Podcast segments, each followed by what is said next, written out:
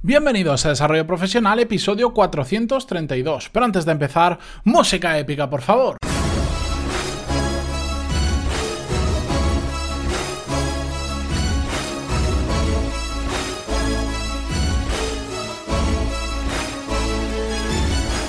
Muy buenos días a todos y bienvenidos a Desarrollo Profesional, el podcast donde hablamos sobre todas las técnicas, habilidades, estrategias y trucos necesarios para mejorar cada día en nuestro trabajo. En el episodio de hoy vamos a hablar sobre lo que es el trabajo inteligente, que probablemente en castellano no lo habéis escuchado tanto el término porque se suele utilizar más el término anglosajón, lo que llaman el smart working. Y bueno, hoy quiero dedicarle el episodio este tema porque creo que se confunde mucho este término con otros asociados al mundo de la tecnología. Porque, bueno, ya sabéis que en, los últimos 20 eh, o 15 años eh, la tecnología ha avanzado a un ritmo que hoy en día ya no se trabaja para nada parecido como se trabajaba hace unos años, solo por el hecho de que hemos cambiado todo lo que iba en papel por todo lo que iba en ordenador y cómo ha cambiado la forma en la que nos comunicamos con clientes, con compañeros de trabajo o con cualquier otra persona, bueno, pues eh, ha cambiado muchísimo y el término smart working se está utilizando mucho relacionado con el mundo de la tecnología y quiero demostraros que no es así, quiero explicaros qué es el trabajo inteligente, que lo vamos a decir a partir de ahora en castellano, qué no es exactamente y vamos a ver cómo lo podemos aplicar a nuestro propio trabajo. Bien, para empezar, el, trabajo inteligente simplemente, lejos de definiciones complicadas y, que he podido leer por ahí, se trata de utilizar pues, aquellos recursos eh, necesarios para ser eficaces en nuestro trabajo y así obtener los mejores resultados posibles. Tan simple como eso. ¿Qué no es exactamente el trabajo inteligente o el smart working? Bueno, pues como os decía, eh, aquello que solo esté basado en la tecnología no es smart working.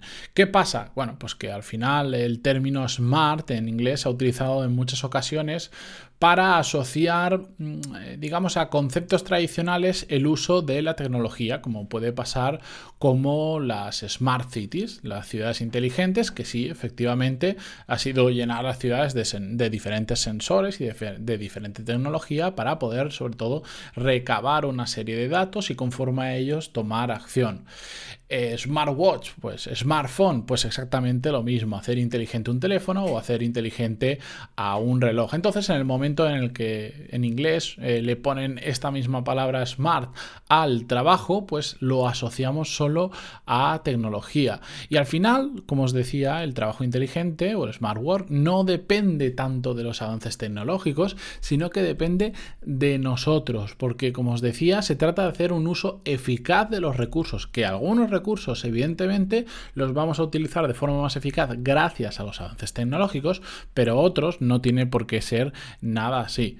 También el, trabajo inteligente muchas veces se asocia con el trabajo, el teletrabajo o el trabajo en remoto. Y esto simplemente es otra forma que hay de trabajar, que cada día se está poniendo más de moda, que se ha hecho durante mucho tiempo, aunque no hubiera tecnología, pero hoy en día pues la tecnología nos lo facilita. Pero es un tipo de forma de trabajar que no siempre es la más adecuada y yo también entiendo que al final no todas las empresas puedan tele trabajar o trabajar en remoto, ni siquiera de forma parcial sus trabajadores. Bueno, pues porque depende mucho del tipo de trabajo que tengamos y depende sobre todo también mucho de la persona. Hay gente que directamente no puede trabajar en remoto en periodos largos porque porque no funcionan bien, porque se distraen mucho, porque no saben poner las medidas necesarias. Hemos hablado sobre este tema en varios episodios, que si buscáis teletrabajo o trabajo en remoto o pantalón y, en Google os va a salir todos los episodios relacionados. Pero bueno, simplemente quería enseñaros que al final el trabajo inteligente no está ni relacionado con la tecnología ni con el teletrabajo. Puede que en algunos aspectos influya, pero no solo está relacionado con ellos. Así que una vez que tenemos claro este concepto, sobre todo quiero que profundizamos en cómo aplicar el trabajo inteligente en nuestro día a día. Al final, simplemente se trata de empezar buscando, eh, mejorar constantemente en la forma en la que estamos trabajando para hacerlo cada vez de forma más eficiente y de forma más inteligente. Yo soy muy insistente en este tema, de hecho es que este podcast está dedicado prácticamente el 100% de los episodios a este concepto, porque ya que le vamos a dedicar muchas horas a estar trabajando, mejor hacerlo bien que hacerlo mal y siempre podemos estar eh, pensando en cómo mejorarlo.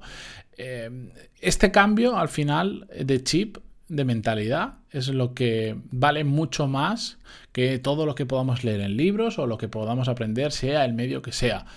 Siempre lo digo, al final eh, la información está ahí, está ahí prácticamente para todos, accesible para todos, a cambio de más o menos dinero, pero eh, lo que importa es el cambio de chip en la cabeza. E incluso aunque no tengamos recursos para adquirir determinada formación, seguro que si tenemos el chip, esa mentalidad nueva, vamos a encontrar la forma de, de encontrar puntos de mejora en nuestro trabajo. Yo siempre lo digo que siempre tenemos margen de mejora.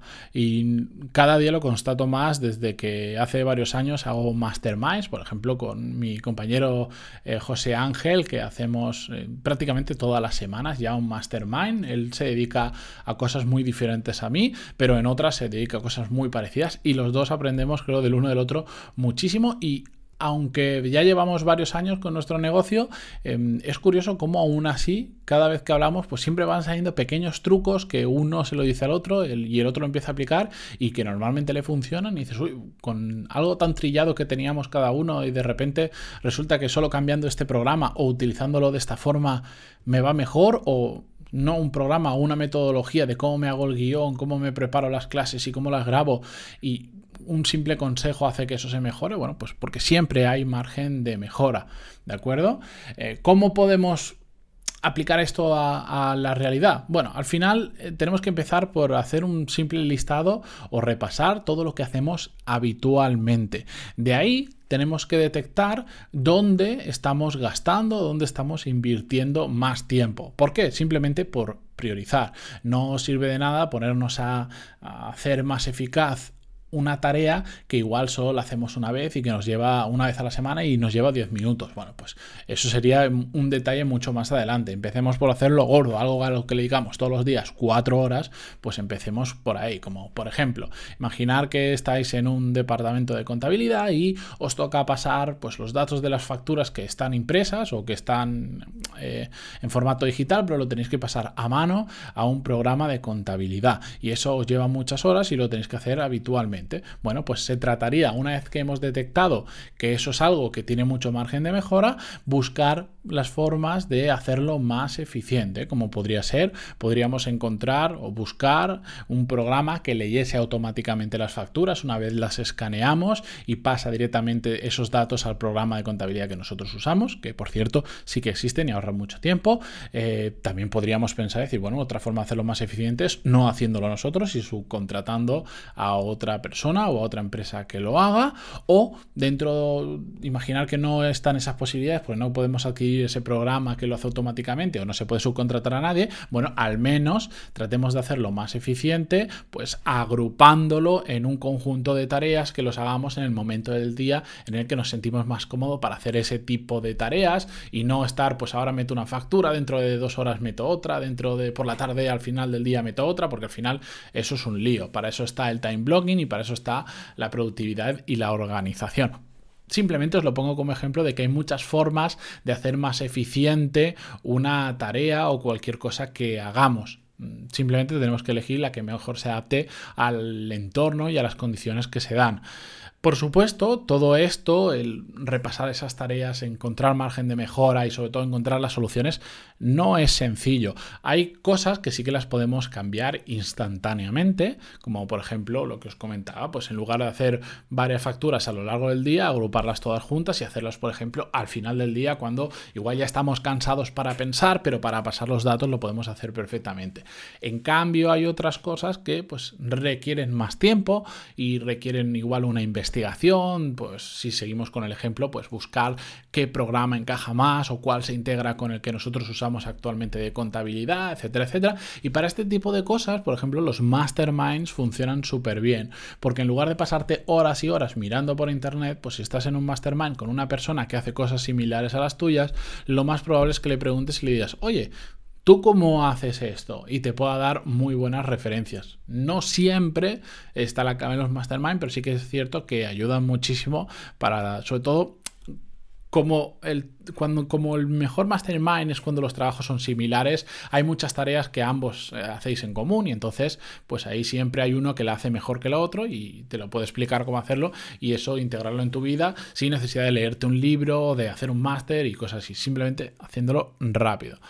Em, es imprescindible, pues como no, para todo esto, tener voluntad de revisar todos los procesos para poder mejorarlo. Si no, todo esto no vale absolutamente de nada. Eh, escuchar el podcast y decir, oh, está muy bien, está muy bien, pero ya, lo haré ahora en septiembre cuando acabe las vacaciones. No, eh, hay que tener voluntad y hay que ponerse cuanto antes. Quienes quieran sentirse ocupados porque hace las cosas como las hacen y ya está, bueno, pues eh, que sigan igual y ya está. Pero bueno, si estáis escuchando el podcast, sé que es para mejorar y esto es un punto interesante.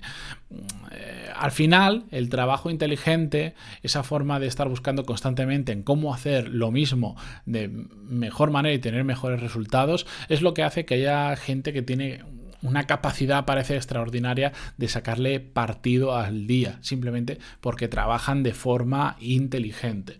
En las notas del programa, para terminar, os voy a dejar algunos episodios que mm, están relacionados con este tema de una forma más directa o indirecta para que les peguéis un vistazo, como por ejemplo en el episodio 191 hablamos sobre eh, que hay que saber decir que no algunas cosas y eso forma parte del trabajo inteligente. Bueno, pues como ese episodio en las notas del programa tendréis cuatro o cinco que he seleccionado y, digo seleccionado porque al final eh, la gran mayoría de los episodios de este podcast están relacionados con el trabajo eficiente, con el trabajo inteligente, con la productividad y con sacar el máximo rendimiento de nosotros mismos y de los demás, de nuestro equipo, de las personas que tenemos alrededor, para tener mejores resultados. Así que simplemente os invito a que si os gusta este tema, no solo escuchéis los episodios sobre todo, sino que los pongáis en práctica, que es lo más interesante. Pero de verdad, parar un segundito eh, este fin de semana, ahora que estamos a mitad de semana, esperar unos días y parad a pensar